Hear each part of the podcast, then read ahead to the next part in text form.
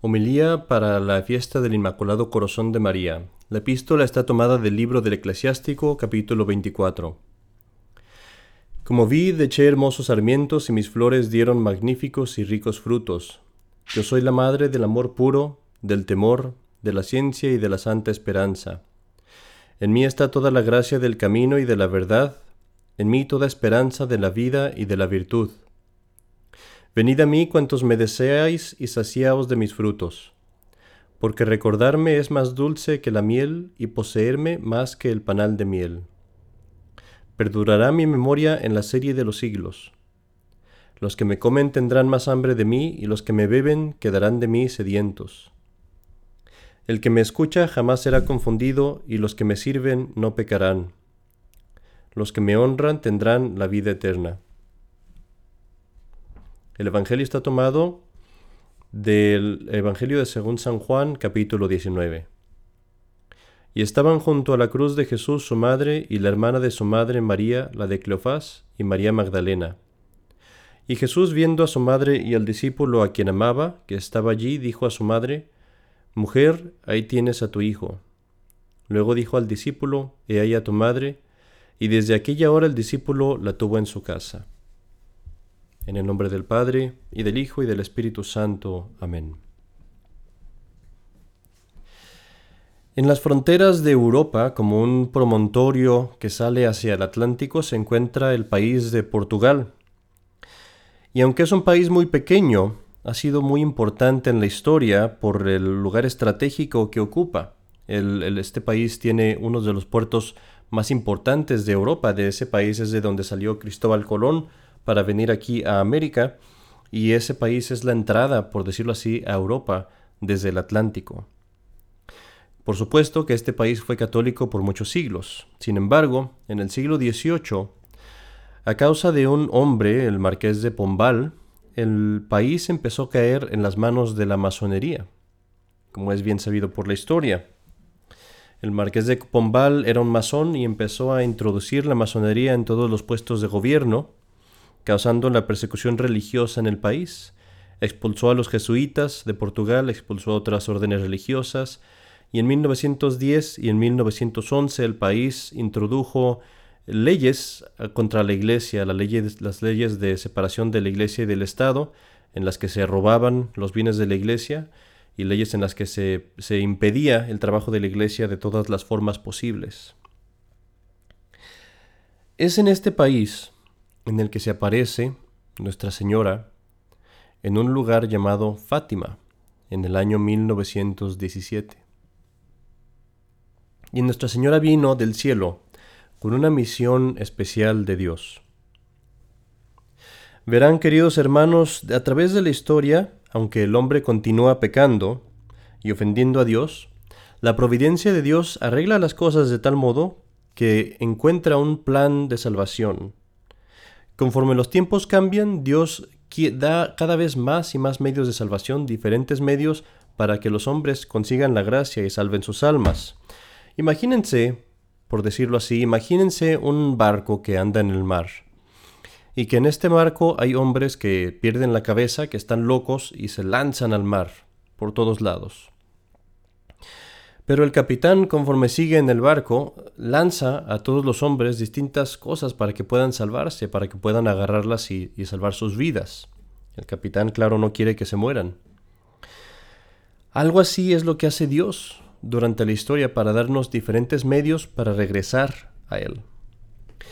En algún punto quizás estos medios fueron órdenes religiosas como San o hombres, predicadores como San Francisco de Asís, Santo Domingo de Guzmán, San Ignacio de Loyola. En la historia hace algunos siglos fue el Sagrado Corazón de Jesús, la devoción al Sagrado Corazón de Jesús, que Dios nos dio como un medio de salvación. Pero finalmente, más cercano a nuestros días, es la devoción al Inmaculado Corazón de María.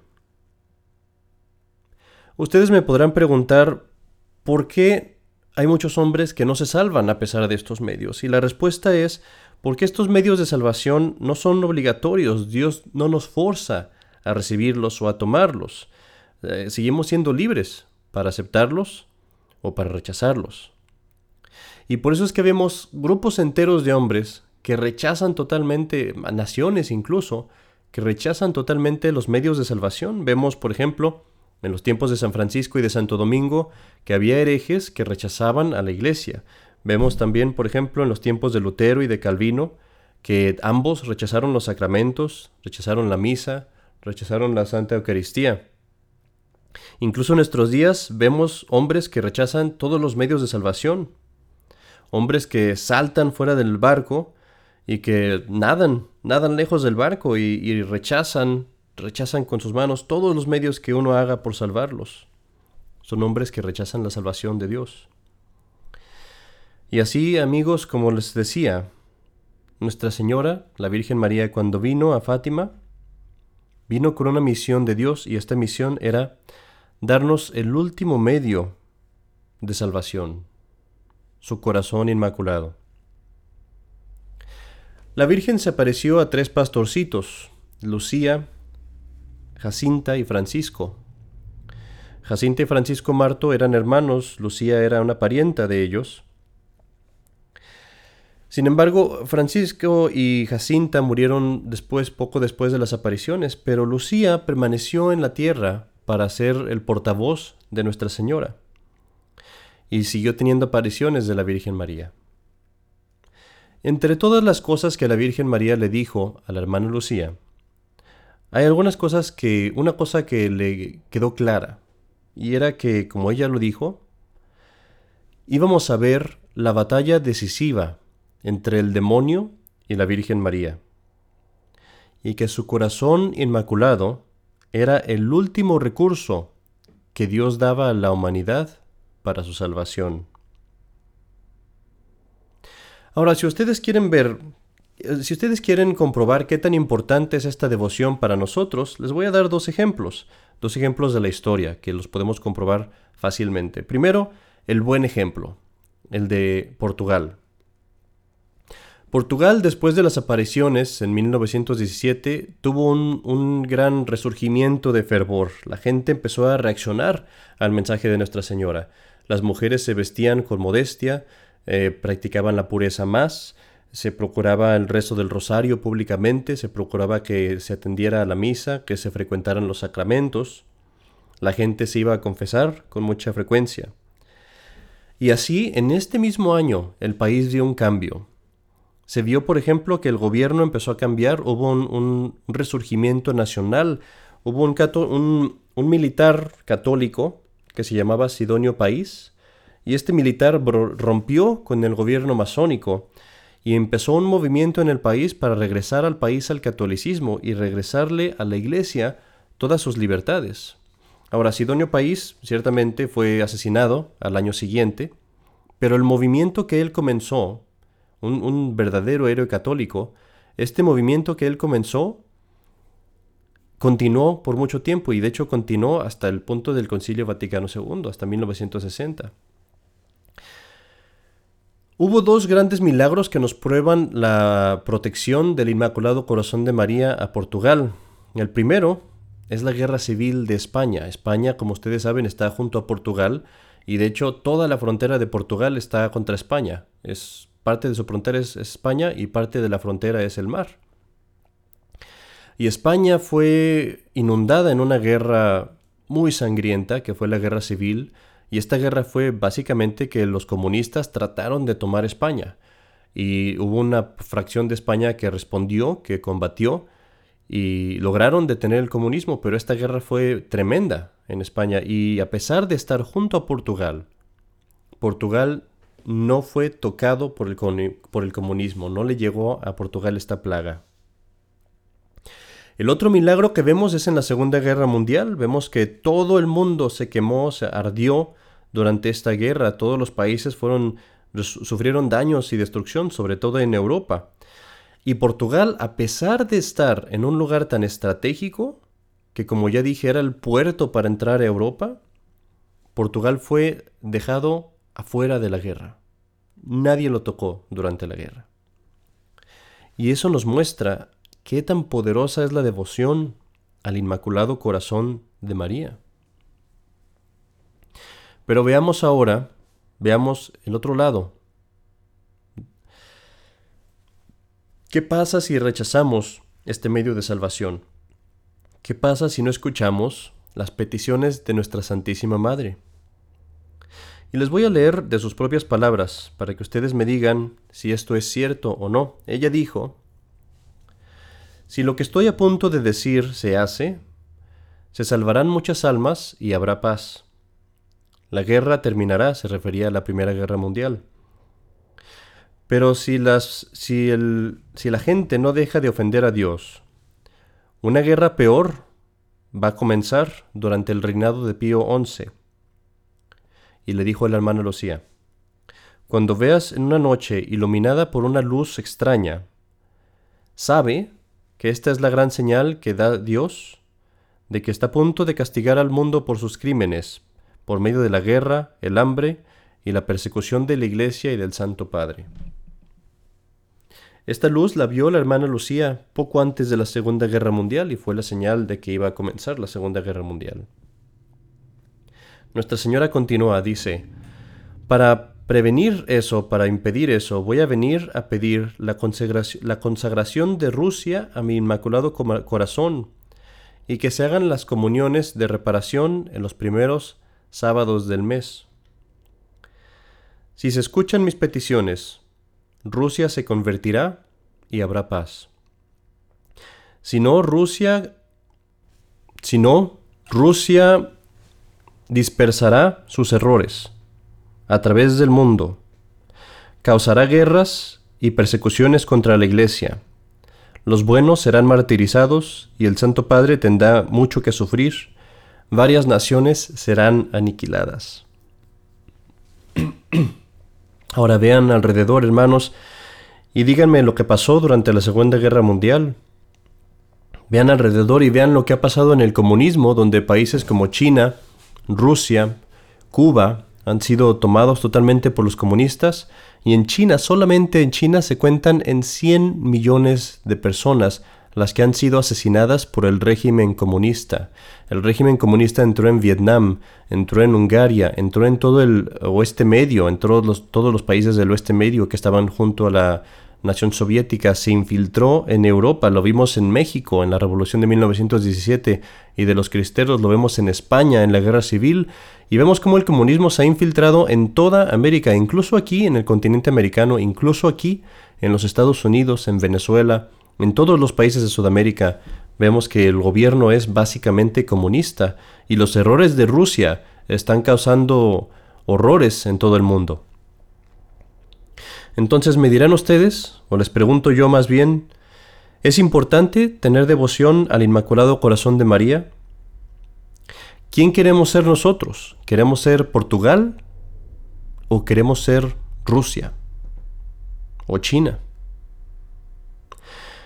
Bueno, si vemos pues que debemos ser devotos al Inmaculado Corazón, vamos aprendiendo cómo es uno devoto al Inmaculado Corazón. Y primero, ¿Qué es la devoción al Inmaculado Corazón de María? ¿En qué consiste? Esta devoción consiste simplemente en amar a María misma. La devoción al Inmaculado Corazón de María es una devoción a su persona.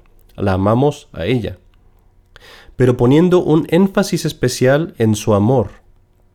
En su amor por Dios, en su amor a nuestro Señor Jesucristo y en su amor a nosotros por nosotros como nuestra Madre. Cuando tenemos devoción a su, a su inmaculado corazón, cuando le rezamos, cuando tenemos, cuando hacemos de ella nuestro recurso, simplemente estamos acercándonos a la Virgen María por medio de su amor por nosotros. Le estamos diciendo, ayúdanos porque nos amas, porque sabemos que nos amas, ayúdanos por tu amor a Jesucristo. Cuando hacemos reparación a su, inmaculado corazón, le estamos diciendo, perdónanos, perdónanos por herir tu amor hacia tu Hijo. Perdónanos por el, el cómo hemos herido ese amor que tú tienes a tu Hijo. Perdónanos por haber traicionado tu amor por nosotros. Perdóname por haberte abandonado, por haberte traicionado, por haber pisoteado tu amor maternal por mí. Le decimos a ella, María, Virgen María, Madre mía, queremos consolarte por este amor herido que tienes, queremos consolarte por este amor que ha sido tan lastimado por tus hijos que han sido ingratos a ti, Queremos reparar con nuestro propio amor. Te amamos y queremos amarte por todos aquellos que no te aman. Pero ¿qué nos dice ella a nosotros? ¿Qué está en su corazón? Y como dije en el sermón pasado, es un abismo, no podemos ir en este abismo, no puedo, no puedo entrar allí, no tengo tanto tiempo, pero quiero al menos hablar de al menos un punto de su corazón, y ese es su misericordia. Queridos hermanos, ¿saben ustedes de dónde viene la palabra misericordia? Viene, claro está, del latín. Y esa palabra en el latín está compuesta de tres palabras. Miseri, cor, dare. Me dirán ustedes, padre, yo no sé latín. Yo les digo lo que significa. Quiere decir miseri, a los miserables, cor, corazón, dare, darles. Dar a otro el corazón. Eso quiere decir misericordia. Y esta palabra tiene su cumplimiento en la Virgen María. Porque ella da el corazón a todos los que son miserables, a todos los que están perdidos, los que están caídos, a los débiles, a los pobres, a los que sufren, a los que están bajo la tiranía del pecado. Misericordare. María nos da su corazón a nosotros que somos perdidos y miserables, a nosotros, pequeños pecadores, que tratamos de levantarnos de nuestros pecados. Mis, queridos amigos, ¿están convencidos ustedes de la necesidad que tenemos de abrazar esta devoción que se nos ha dado? Yo creo que sí, y voy a terminar mi sermón por explicar, explicando ¿Qué es lo que debemos hacer si verdaderamente queremos ser devotos de la Virgen María? Y el primero punto que tenemos que considerar es este, y es muy obvio, guardar los mandamientos. Muchas personas piensan que son devotos a la Virgen María, y sin embargo, eh, tienen alguna imagen de la Virgen de Guadalupe, alguna cosa así, pero por el otro lado están rompiendo los mandamientos de Dios, y eso no se puede, entonces no es verdadera tu devoción. ¿Cómo puedes ser devoto a la Virgen María si no estás tratando de complacer a su hijo? ¿Cómo puedes amar a la madre si estás hiriendo al hijo? Entonces no puede ser esto así. Si verdaderamente quieres ser un devoto de la Virgen María, lo primero que debes hacer es guardar los mandamientos, hacer todo lo que está en tu poder por guardar los mandamientos. Lo segundo que debemos de hacer es acordarnos de ella, rezarle devotamente hacer actos buenos en su honor, actos de misericordia tal vez en su honor, darle, darle regalos espirituales. Haz algo por ella, el amor se muestra en las palabras. Tú no eres devoto a la Virgen María si tus trabajos, si tus actos y tus obras no lo muestran. Y de estos actos de devoción a la Virgen María, el más fundamental es el rezo del Santo Rosario todos los días. Y por supuesto, para aquellos que lo pueden hacer, los primeros sábados del mes. Esta devoción de los primeros sábados es verdaderamente uno de los más grandes medios de salvación. Las promesas que Nuestra Señora hizo a aquellos que, que, cumplieran los primeros sábados del mes son promesas que no se encuentran casi en ninguna otra cosa en los tesoros de la Iglesia. Ella prometió que les iba a dar todos los medios, todas las gracias necesarias para su salvación en el momento de su muerte, a aquellos que cumplieran con esas cosas que pidió para el sábado del mes. ¿Qué son esas cosas? Primero, el rezo del Santo Rosario, el primer sábado del mes. Segundo, el recibir la Santa Comunión con la intención de hacer reparación al Inmaculado Corazón de María. Y tercero, meditar por 15 minutos en alguno de los misterios del Rosario. Este es muy importante, mucha gente se olvida de este punto. Si no se hace esto, no se cumple con los primeros sábados. Es necesario meditar 15 minutos en alguno de los misterios del Santo Rosario. Finalmente, el tercer punto que necesitamos considerar para ser devotos a la Virgen María es perseverar en su amor. No dejes ir ese amor. Sigue regresando a tus prácticas de devoción, incluso cuando sea difícil, incluso cuando estés de vacaciones, incluso cuando sea tarde, reza tu rosario, rézalo con tus hijos, rézalo con tu familia, honra a la Virgen María. Y si se te ha olvidado y alguna vez has decaído de tu fervor y dejaste esas prácticas de devoción, vuélvelas a tomar, vuélvelas a retomar, nunca dejes de amarla, nunca dejes esta devoción. Queridos amigos, en esta misa, pídanle a la Virgen María la gracia de crecer en su devoción, en su amor, y recuerden este famoso lema, el servo de María nunca perecerá. En el nombre del Padre, y del Hijo, y del Espíritu Santo. Amén.